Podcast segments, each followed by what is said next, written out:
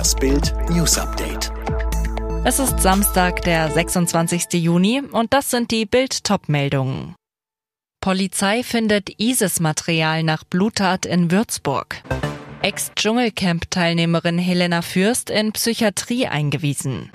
Karliczek schließt Schulschließungen im neuen Schuljahr nicht aus.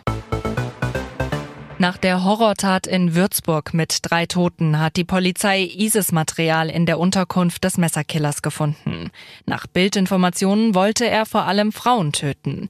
Die Tatwaffe besorgte er sich in einer Woolworth-Filiale und begann sofort damit auf Kunden einzustechen.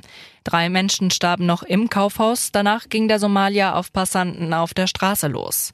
Was steckt hinter der Bluttat von Würzburg? Fest steht, der Killer war in psychiatrischer Behandlung. Wenige Tage vor der Attacke wurde er eingewiesen. Nach der Tat durchsuchten Einsatzkräfte ein Obdachlosenheim, in dem der Täter gelebt hatte. Nach Bildinformationen fand die Polizei in einer Mülltonne ISIS-Propagandamaterial. Offenbar hatte der 24-Jährige das vor den Morden entsorgt. Helena Fürst ist in die Psychiatrie eingewiesen worden. Wie Bild erfuhr, wurde die ehemalige Dschungelcamp-Teilnehmerin und Ex-TV-Anwältin am Donnerstag erst vor ihrem Haus in Frankfurt festgenommen und dann am Abend in die geschlossene Psychiatrie eingewiesen. Angeblich soll es in Fürsts Haus zu einem Streit zwischen ihr und einem Nachbarn gekommen sein. Ein Sprecher der Polizei Frankfurt bestätigte den Einsatz gegenüber Bild. Die Beamten vor Ort haben versucht, die aufgebrachte Frau zu beruhigen. Dabei schlug sie in Richtung des Kopfes einer Kollegin, worauf sie von den Beamten zu Boden geworfen und fixiert wurde. Die Geschichte von Helena Fürst klingt ganz anders. Sie sagte zu Bild, eine Beamtin und zwei ihrer Kollegen haben mich zu dem Stromkasten geschleift. Als ich hineinfassen wollte, hat mir die Polizei brutal den Arm runtergedrückt. Ich habe sie aus Notwehr geschlagen. Nach dem Autobombenanschlag auf eine Bundeswehrpatrouille in Mali sind die ersten zwölf verletzten Soldaten zurück in Deutschland. Sie sind am Nachmittag mit einer Maschine der Luftwaffe gelandet, teilte Bundesverteidigungsministerin Kramp-Karrenbauer über Twitter mit.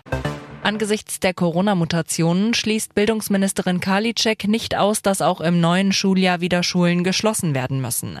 Bei NTV äußerte sie sich aber optimistisch, dass der Präsenzunterricht durch Impfungen, Tests und Hygienekonzepte möglichst lange stattfinden kann. Bei der Fußball-EM stehen heute Abend die ersten beiden Achtelfinalduelle an. Ab 21 Uhr trifft Italien im Wembley-Stadion in London auf Österreich. Vorher spielen Wales und Dänemark gegeneinander. Mehr von Daniel Bornberg. Gelingt den Waliser nach der Halbfinalteilnahme 2016 der nächste Coup oder dürfen die Dänen nach dem Eriksen-Schock und dem sensationellen Achtelfinaleinzug weiter träumen. Das entscheidet sich heute Abend ab 18 Uhr in der Johann Cruyff Arena in Amsterdam. Der Sieger der Partie bekommt es dann im Übrigen im Viertelfinale mit den Niederlanden oder Tschechien zu tun. Alle weiteren News und die neuesten Entwicklungen zu den Top-Themen gibt's jetzt und rund um die Uhr online auf Bild.de.